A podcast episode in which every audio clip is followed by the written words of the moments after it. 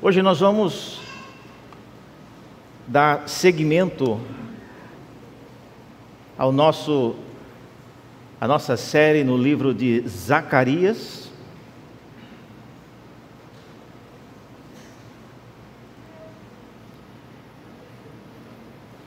Se você está acompanhando-nos com uh, o guia de pregação, hoje na página 22, você tem lá informações eu mencionei na semana passada que todos os pastores prepararam introduções e informações adicionais a respeito de cada uh, mensagem, de cada série. Então, vale a pena vocês olharem, conferirem, uh, perguntarem.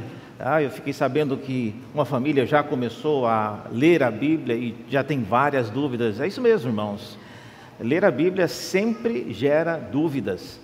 E vocês têm aqui cinco pastores para responder essas dúvidas. Tá? Se nós não soubermos, nós vamos passar para os presbíteros, mas todos nós ah, estamos é, sempre dispostos a ouvir e a conversar com os irmãos a respeito das dúvidas que porventura irão surgindo. Hoje, no capítulo 1 de Zacarias, a partir do versículo 7, nós lemos o que é descrito aqui como sendo uma das primeiras visões que Zacarias teve.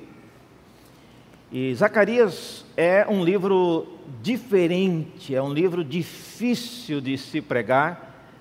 Já me arrependi várias vezes de ter escolhido Zacarias para pregar, mas agora não tem como, já está no guia de pregações e eu tenho que pregar mesmo.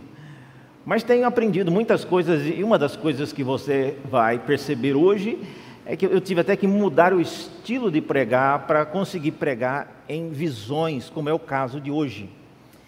Então, leiamos lá, Zacarias, no capítulo 1, começando no versículo 7, nós lemos o seguinte: No 24 dia do 11 mês, que é o mês de Sebate, no segundo ano do reinado de Dario, as palavras do Senhor veio ao profeta Zacarias, filho de Baraquias, filho de Ido.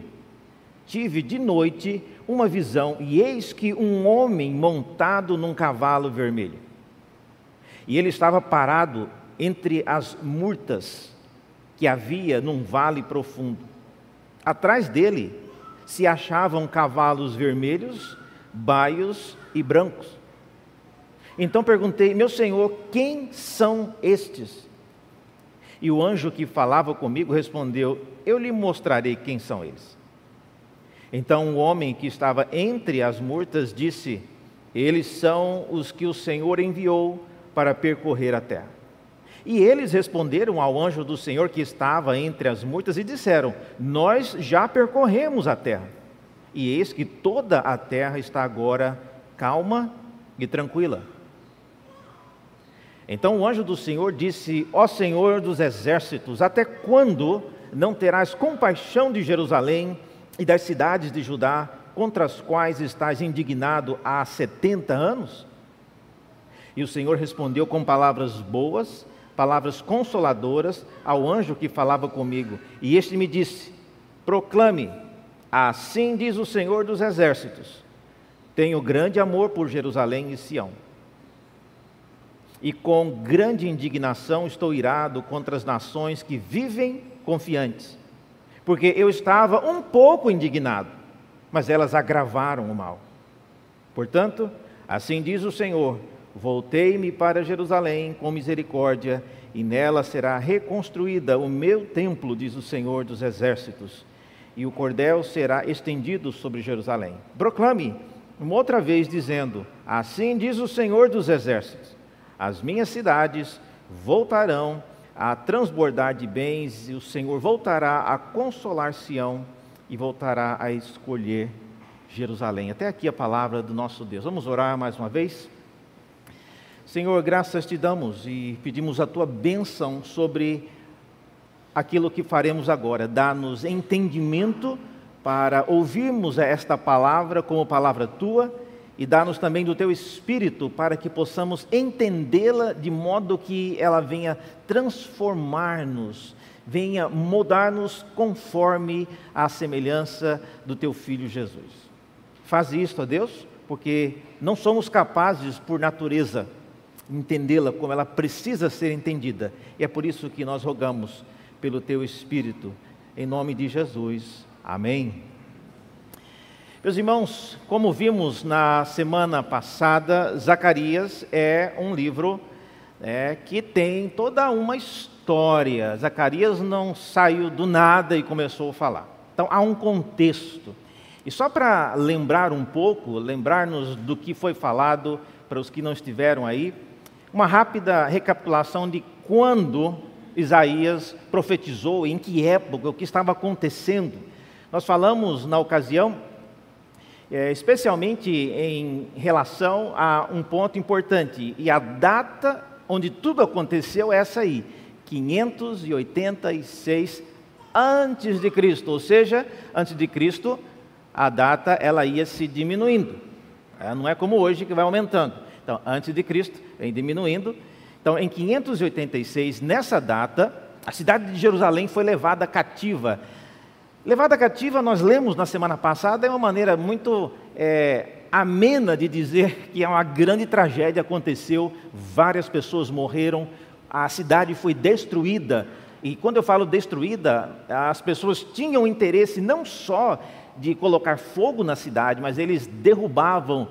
E é por isso que em muitas situações usa-se a expressão não ficou pedra sobre pedra.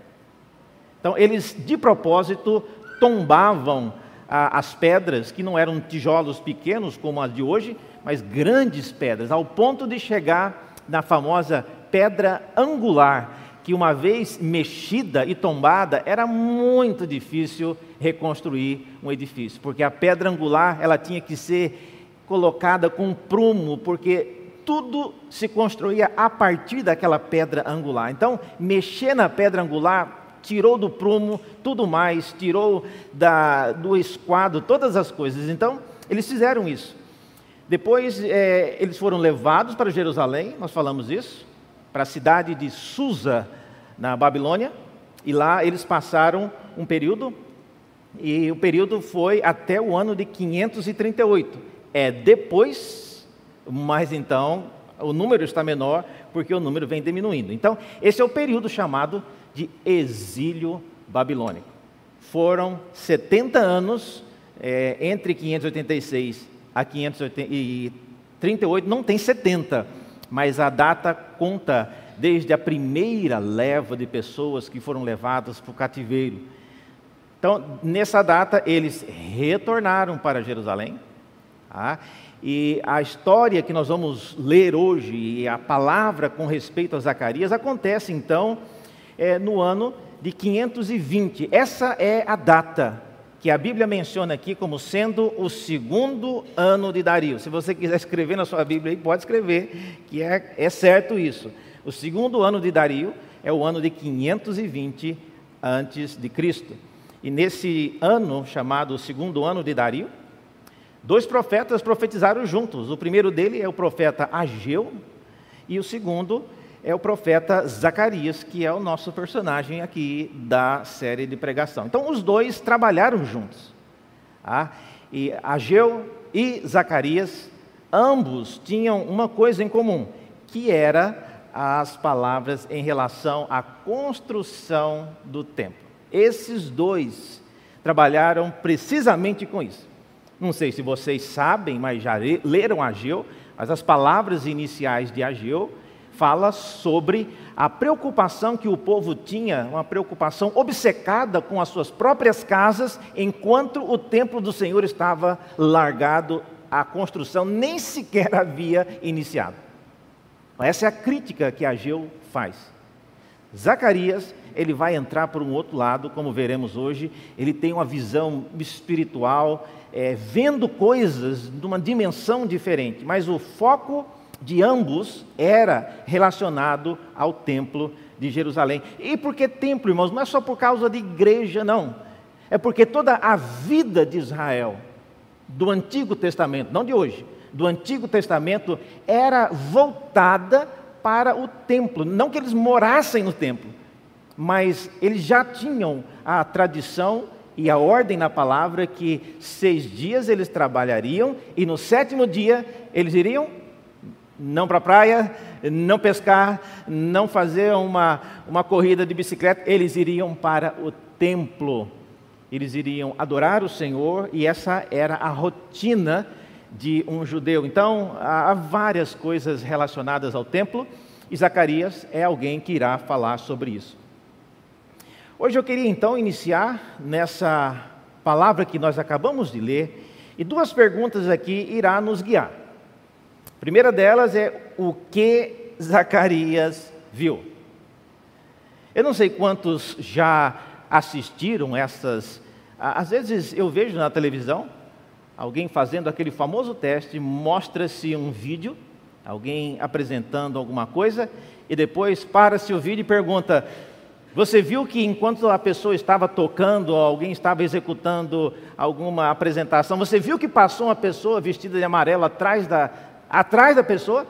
Não é possível. Volta a fita. Aí você volta a fita. Olha, não é que passou mesmo? Mas a nossa mente estava tão focada naquilo que a pessoa estava fazendo que a gente não percebe, às vezes, ações e situações que acontecem. Então, um dos principais é, desafios nossos hoje é entender o que exatamente ele viu. E segundo, obviamente, qual o significado.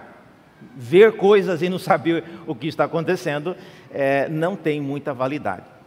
Então, hoje, irmãos, nós vamos entrar não no que nós costumeiramente fazemos, que é uma palavra, como uma profecia dirigida ao povo, mas nós vamos entrar numa visão. E você tem que ter isso em mente. Nós estamos aqui vendo o relato daquilo que um homem chamado Zacarias, ele viu. E ele viu isso não aparecendo na parede do seu quarto ou aparecendo num telão como esse que temos aqui, não. Ele viu de noite, diz o texto, vocês viram aí? A, palavra do Senhor veio a mim de noite. Ele estava numa visão, e obviamente estava dormindo, né? Porque a visão se veio de noite, era num sonho. Então é algo que aconteceu durante a noite. Então vamos agora, vamos agora entrar nessa visão do profeta e vamos ver é, o que exatamente ele viu. Então aí está o nosso profeta, Zacarias.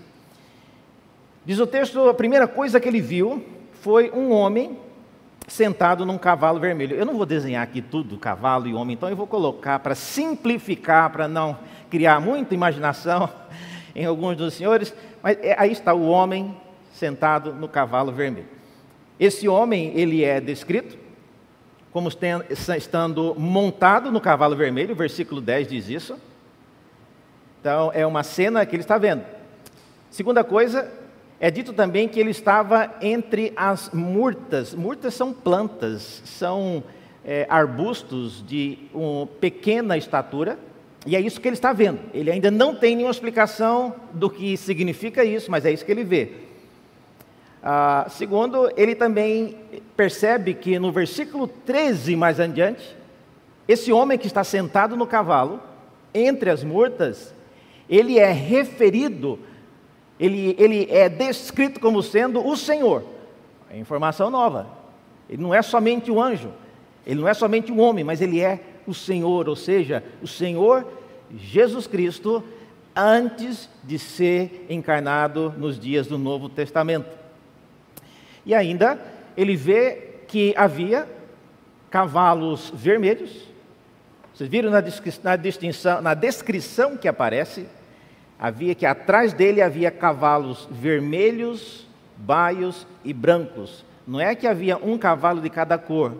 Ah, talvez em português não, deixa, não dê para ver isso de maneira clara, mas em hebraico isso é claro. Havia vários cavalos, né? não sei quantos, eu coloquei aqui seis. Então, cavalos vermelhos, cavalos baios. Para quem não sabe o que é um cavalo baio, cavalo baio é um cavalo de uma cor meio marrom com a crina preta. Esse é um cavalo baio. Ah, e também ele diz que havia cavalos brancos. Ah, isso é cinza, reverendo, mas é que estava de noite, irmãos, numa visão. Ah, são, são cavalos brancos, isso aí. Ah, e é isso que ele vê. E esses cavalos brancos aparecem. A cena está construída. O primeiro ponto, então, da visão, que é aquilo que vai nos dirigir a pensar no que está acontecendo, e aqui, irmãos, uma, uma estratégia, uma, uma dica para você que quer aprender a ler visões na Bíblia. Você tem que seguir aquilo que é perguntado. Não, não, vale a pena e é um, é um tempo gastado sem nenhum benefício. Por exemplo, entrarmos na discussão por que cavalos baios e vermelhos. A, a visão não vai entrar nesse detalhe. Se era importante, o texto não deu ênfase para isso, então não vale a pena. Não fique amarrado enquanto eu não descobrir por que vermelho e não verde. Não existe cavalo verde, mas enfim, ah, por que vermelho e não verde, você vai perder um tempo ah, desnecessário. Então, é, essa é a maneira como a gente lida com visões. Então, a primeira coisa que é perguntada na visão é isso. Diz aí no versículo 13, ah, versículo 9, perdão. O profeta, ele pergunta ao Senhor quem são estes. Ele viu apenas, mas ele imagina que isso tem algum significado.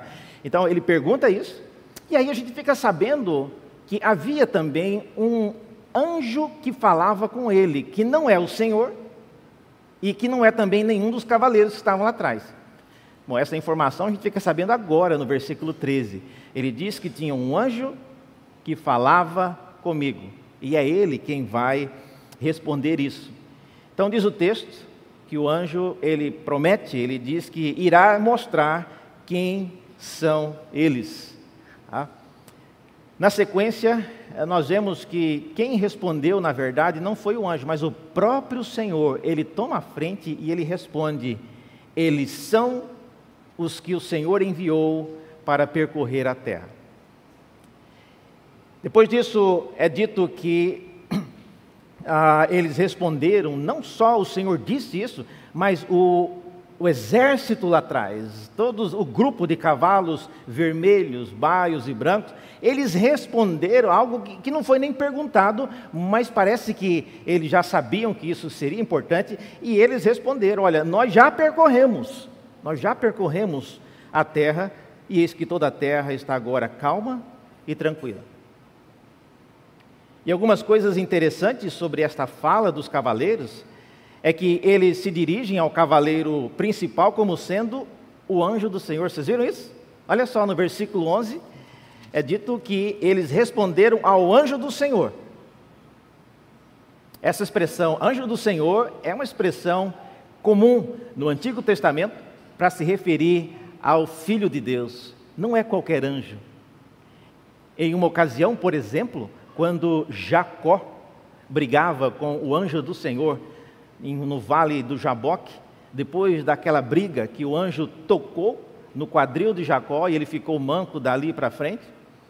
O relato bíblico diz que Jacó havia lutado com o Senhor, então não era qualquer um. Outra situação, quando Abraão recebeu a visita de três varões e eles chegaram para comer, comeram um, um churrasco ali com Abraão, e depois de um certo período, Abraão percebeu que um deles era o anjo do Senhor. E ele falava como se fosse o próprio Senhor Jesus Cristo. E dois deles eram anjos apenas. Mas veja essa referência então de que o anjo do Senhor é esse que está assentado no cavalo vermelho e é o centro da atenção. Outra coisa que a gente percebe com essa resposta é que eles é, estavam né, entre as mortas e eles apresentam como pessoas que terminaram a missão. O relato de que nós já percorremos a terra e eis que agora ela está calma e tranquila é um relato de alguém que volta de uma missão, missão cumprida. Agora, irmãos, é, pensemos um pouco o que, que nós podemos inicialmente já aprender disso aí.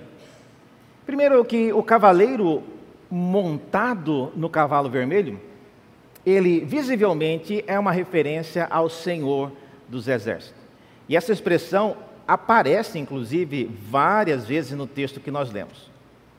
Ah, cântico que nós cantamos agora, no início do culto, perguntando quem é esse, o Senhor da glória. Ah, essa expressão Senhor dos exércitos, ela não é melhor ilustrada do que é, nós vemos aqui.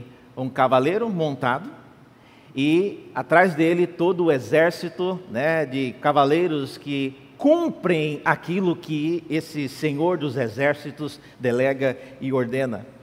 Outra coisa também que a gente pode afirmar sobre esse cavaleiro montado no cavalo vermelho é que ele tem um comando ah, do exército celestial, e isso pode ser visto com base nas coisas que ele fala e na maneira como esses outros se dirigem a ele. Então, é evidentemente alguém numa situação de autoridade. E também nós vemos nesse relato que é apresentado que é o Senhor quem promoveu a paz. Então, isso é um ponto importante, porque é dito que esses cavaleiros foram e já trouxe agora a situação num ponto onde tudo está tranquilo e em paz. Então, quem fez isso foram os cavaleiros, eles reportam então a esse Senhor dos exércitos. Então, isso mostra, irmãos, que toda essa visão tem a ver com uma um ato que foi delegado e eles estão voltando para uma prestação de contas. Olha, eu, eu, não sei quantos entendem e percebem as coisas que acontecem enquanto a igreja vive a sua vida, enquanto nós desempenhamos as nossas missões. No Novo Testamento, o Senhor Jesus, numa ocasião, delegou que 70 homens fossem numa missão.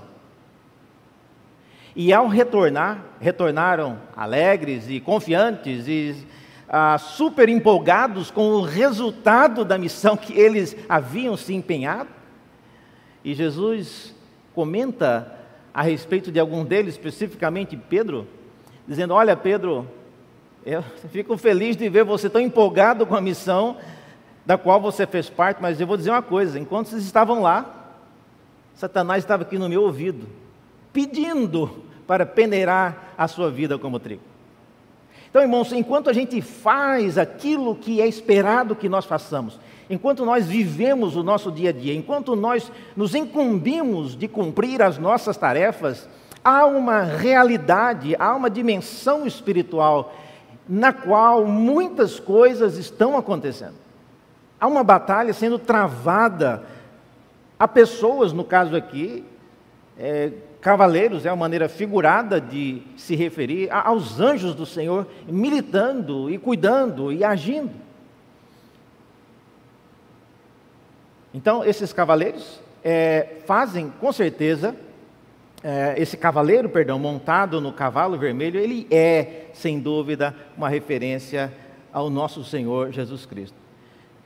A segunda coisa que podemos concluir sobre esses cavaleiros agora os que estavam atrás, é que, na verdade, eles eram cavaleiros e eram pessoas enviadas para executar a vontade do Senhor dos Exércitos.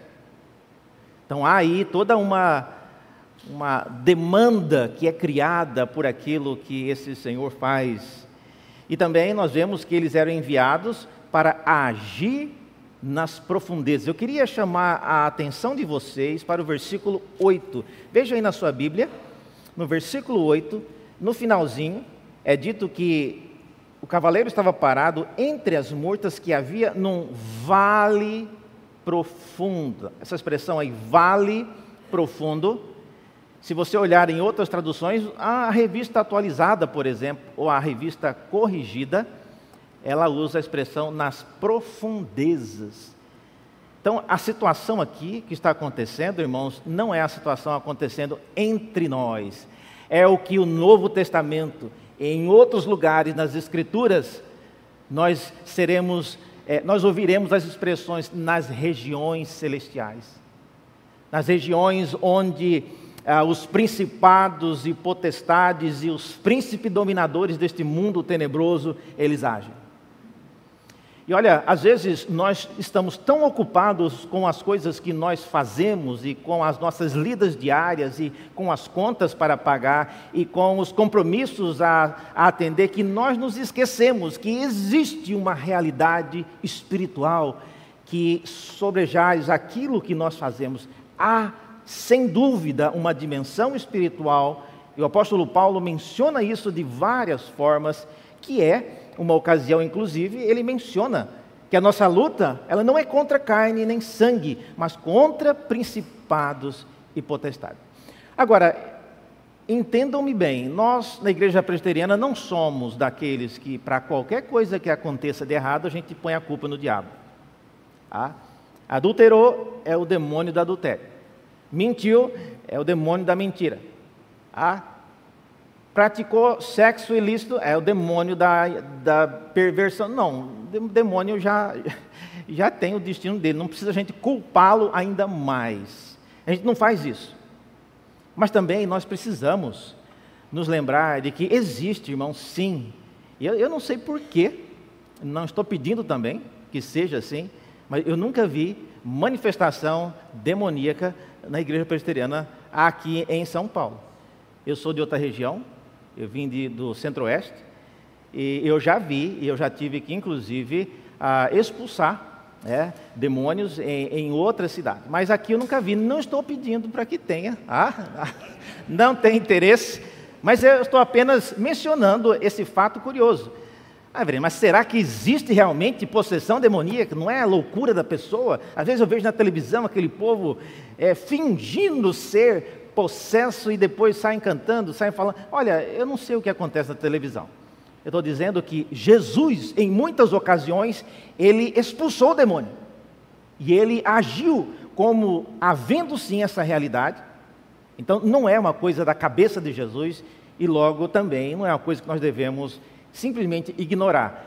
Repito com ênfase: não estou querendo que apareça nenhum demônio aqui e não estou querendo também gastar meu tempo com isso. Mas nós não podemos ignorar que essa realidade existe. E esses que estão aqui, esses cavaleiros, eles estão agindo, no texto diz, nas profundezas ou num vale profundo. Não é simplesmente uma missão né, para conquistar uma cidade. Não, eles estão agindo aí no submundo. Eles estão agindo numa dimensão que não é a mesma que nós vivemos. Então, eles foram enviados. Então, essa é uma característica desses cavaleiros. E, seguindo na visão, uma segunda pergunta que é feita. E é ela que vai nos conduzir agora para boa parte do que vai acontecer para frente. E a segunda pergunta é: e quem faz essa pergunta é o anjo que conversava com o profeta. E ele faz a segunda pergunta, seguinte pergunta: Senhor, até quando não terás compaixão de Jerusalém? Essa pergunta revela um fato importante, irmão, sobre a finalidade da visão.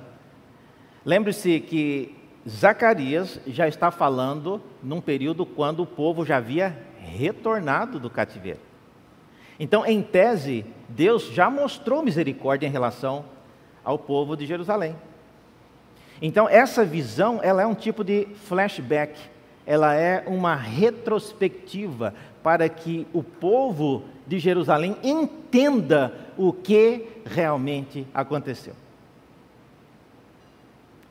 Olha, às vezes eu tenho que ajudar pessoas, eu faço isso muito. A, trabalhando onde eu trabalho, às vezes eu, eh, as pessoas pedem favor e pedem para que eu ajude, interceda em outros escalões para que algum benefício seja é, feito. E eu vou, então, eu falo, mas às vezes as pessoas não têm dimensão do que envolveu uma decisão de atribuir um, benefício, uma ajuda, ou liberar uma passagem, ou liberar um recurso, qualquer coisa assim. Então tem muita coisa envolvida, tem muitas é, decisões que são tomadas junto com outras. Eu lembro que quando eu estava morando e estudando apenas, eu precisava de bolsa de estudo. E na ocasião, é, havia 900 solicitações de bolsa no ano que eu solicitei a minha. E eu fiquei sabendo que das 900 solicitações, apenas 12 seriam escolhidas. E aí, lógico, a escolha ela é muito profunda e E aí a pessoa, isso eu ouvi depois, eu me tornei amigo da, da equipe que fazia essa escolha. Eles diziam: Olha, Daniel, de 900 para chegar em 12, você consegue eliminar já de cara assim uns 200. Não, não qualificam realmente. Mas de 200 a 12, chega um ponto que todos os, ele falou um número mais ou menos de 100 Todos os 100 são iguais, são competentes, todos eles merecem receber aquele benefício, todos são é, igualmente é, qualificados e com a expectativa de produzir bons frutos. Então não tem como escolher. E aí eles começam a entrar em detalhes muito pequenos, envolvimentos com quais instituições, e, e, e aí ah, ele mostrando para mim. E, e, uma das coisas que ele mencionou, é, essa pessoa, é de que nós olhamos se a pessoa ela é parte de um grupo em lugar de ser uma pessoa independente que não tem conexão com ninguém. E aí a escolha vai descendo até chegar a esses 12. Mas depois que a gente recebe o benefício, depois que a gente recebe, eu recebi a bolsa, eu não pensava em todas essas coisas.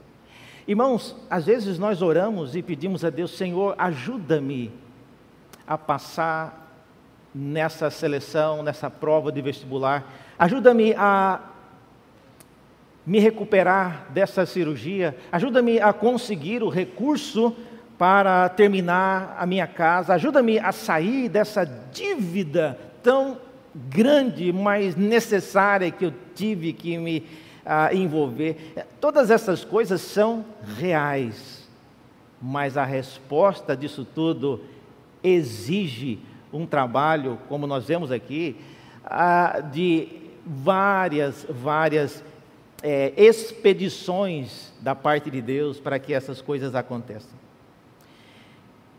Até quando não terás compaixão? É a pergunta feita né, pelo anjo do Senhor. E isso nos ensina mais uma vez que o caminho que a visão toma, ela é determinante com, com base na pergunta que é feita. Então é feita para o Senhor e novamente o Senhor responde. Então a primeira resposta que é dada no versículo 14, o Senhor responde: Olha, eu tenho grande amor por Jerusalém e Sião, e com grande indignação estou irado contra as nações que vivem confiantes. Duas coisas a gente aprende aqui. Primeiro, ah, sim, Deus ama Jerusalém, Deus ama o seu povo, isso se aplica a nós hoje, não só a cidade de Jerusalém, mas o povo de Deus, onde quer que ele esteja. Em segundo lugar, Deus também, ele está irado contra as nações. Por que, que isso é importante? Irmãos, isso é importante porque isso precisa, de uma vez por todas, entrar no nosso vocabulário e na nossa percepção de que Deus nem sempre age em nosso favor somente por causa de nós. Às vezes, a maneira como Deus age em nosso favor é em resposta à ira dele contra as nações. Então, às vezes, Deus tira algo de alguém para dar a nós, não é porque nós merecemos, mas é porque aquele de quem foi tirado merecia um castigo da parte de Deus. Então, é isso que Deus está falando. Eu sim, eu tenho amor por Jerusalém e também tenho ira contra as nações. E também ele continua dizendo, porque eu estava um pouco indignado, mas elas, as nações, agravaram o mal. Uma outra novidade. É possível que nós agravemos a ira de Deus. Você sabia disso?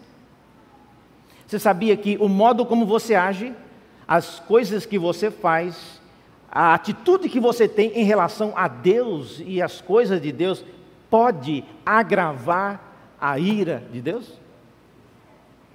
Às vezes a gente age como se, não, Deus já está irado, deixa irado agora, né? Agora não vou fazer o quê? Não.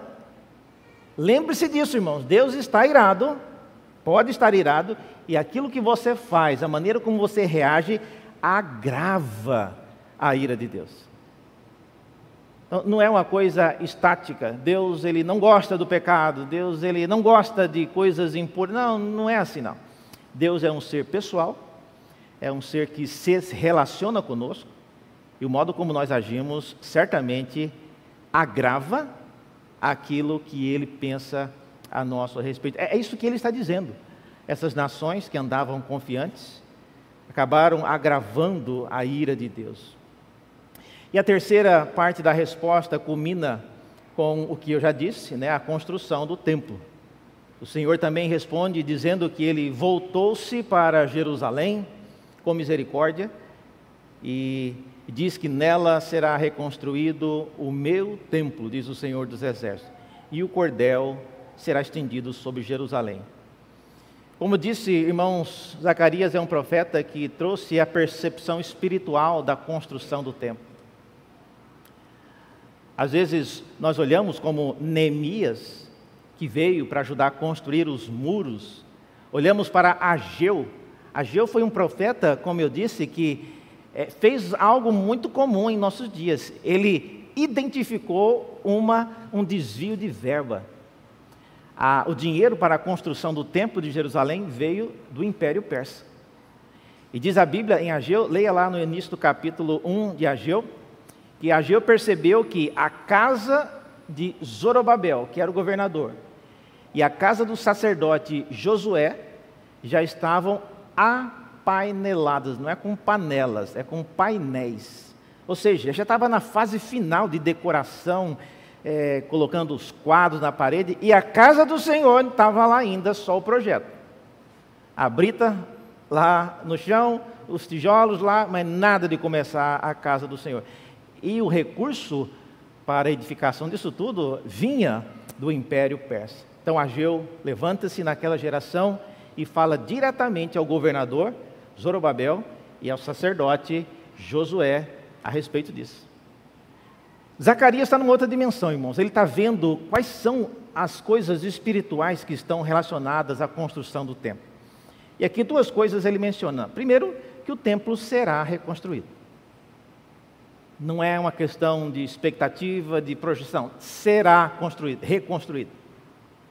E segundo, que o cordel ele será estendido. Essa expressão cordel estendido, cordel era como se fosse uma trena.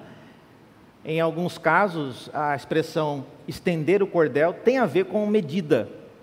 Tá? Em outros casos, o cordel é também usado como uma maneira de alinhar um, o que nós hoje conhecemos como prumo.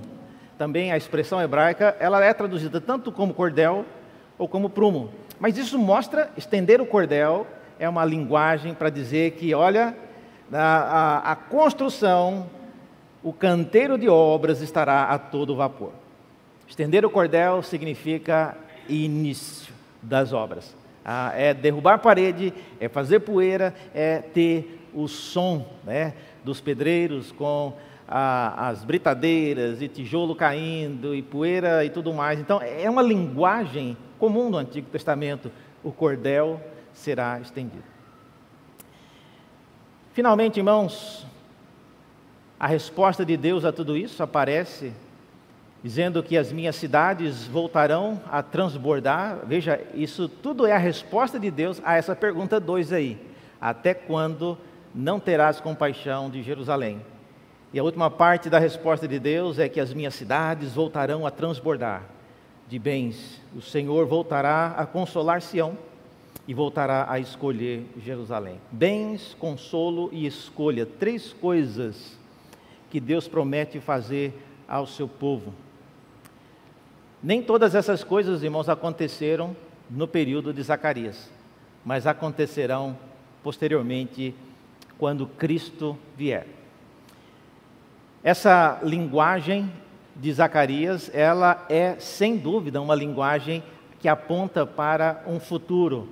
A gente sabe disso porque esse homem que estava montado no cavalo vermelho, que era o Senhor dos exércitos, no próprio livro de Isaías, no capítulo 9, será descrito como um homem sentado num jumentinho, que depois será usado para descrever Cristo entrando em Jerusalém. Nós vamos ver sobre isso posteriormente.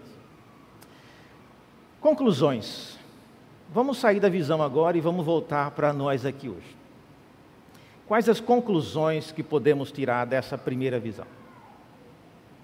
Muitas dessas coisas não tem como aplicar diretamente a nós, mas o que, que nós podemos a concluir dessa primeira visão. Eu queria selecionar aqui três coisas para que pensássemos nelas.